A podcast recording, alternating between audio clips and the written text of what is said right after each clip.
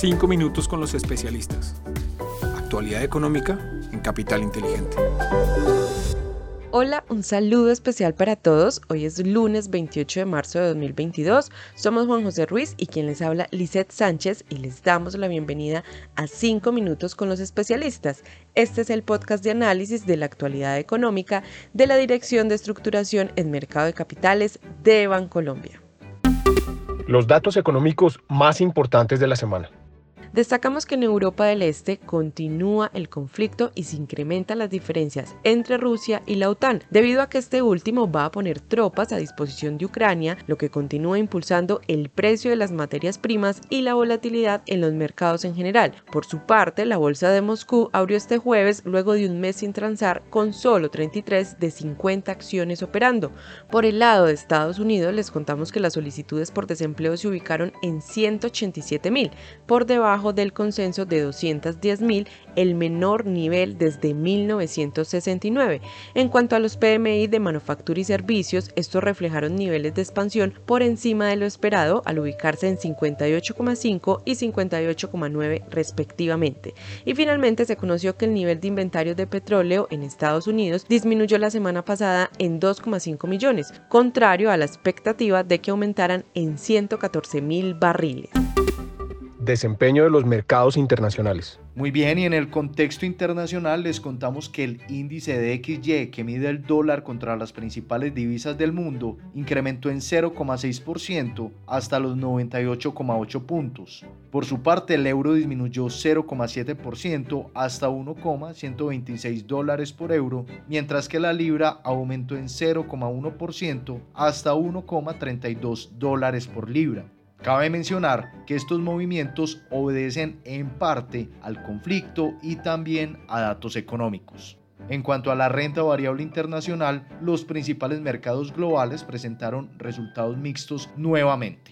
De esta manera, el Standard Poor's 500 reportó un retorno positivo de 1,79%, el Nasdaq tecnológico 1,98%, el Stock 600 europeo de menos 0,23% y el Nikkei japonés un sobresaliente 5,62%. En la renta fija internacional, los bonos del Tesoro a 10 años presentaron una desvalorización de 11 puntos básicos y cerraron la semana con una tasa de negociación cercana al 2,49%. Es importante mencionar que estos niveles no se registraban desde abril de 2019.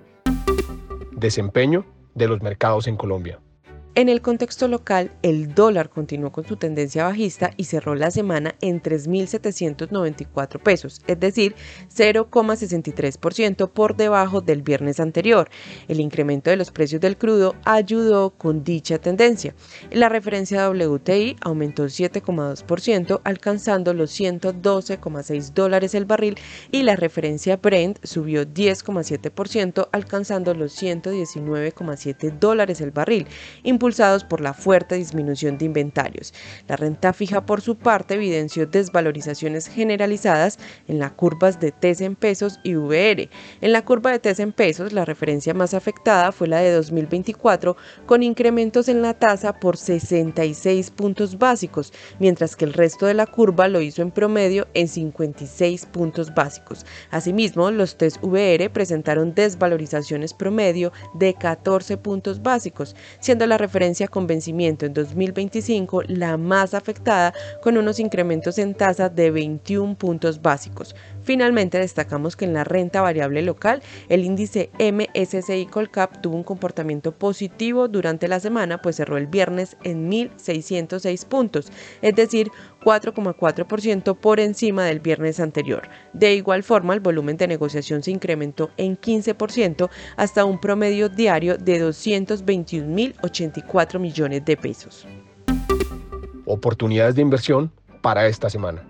Bien, y para finalizar, en materia de renta fija internacional, nuestros expertos en estructuración de mercado de capitales siguen reforzando la recomendación de invertir en los títulos de deuda con menor duración y sensibilidad a los tesoros. Y por eso nos indexamos a las tasas de referencia a través de títulos de tasa flotante, aunque en el corto plazo el efecto de búsqueda de activo refugio podría ser positivo para los tesoros. Para la renta variable internacional seguimos buscando diversificación geográfica con un ligero sesgo hacia mercados desarrollados en donde se destaca Japón. A nivel de sectores, en Estados Unidos favorecemos la exposición a energía ante el riesgo latente de menor oferta mundial, el financiero ante un escenario de subidas de tasas y balanceamos la exposición con un sector defensivo pero con fundamentales sólidos como el sector de la salud. A nivel local continuamos con la recomendación de indexarse en papeles cortos como los TSVR con vencimiento en 2023, 2025 y títulos en IPC hasta dos años. En cuanto al dólar, esperamos que si continúa la tendencia bajista alcance niveles de 3.700 pesos, aunque no descartamos rebotes hasta 3.850 pesos, donde se ubica la media móvil de 200 periodos. Adicionalmente, en cuanto al índice MSCI Colcap, esperamos que la atención de los inversionistas se centre en los desarrollos en materia internacional, así como los avances que se conozcan sobre los eventos corporativos que se están realizando en el mercado y que tienen actualmente a cinco acciones suspendidas. Así terminamos nuestro resumen semanal. Les acompañamos Juan José Ruiz y quien les habla Lizeth Sánchez y les esperamos la próxima semana en un nuevo episodio de Los 5 minutos con los especialistas.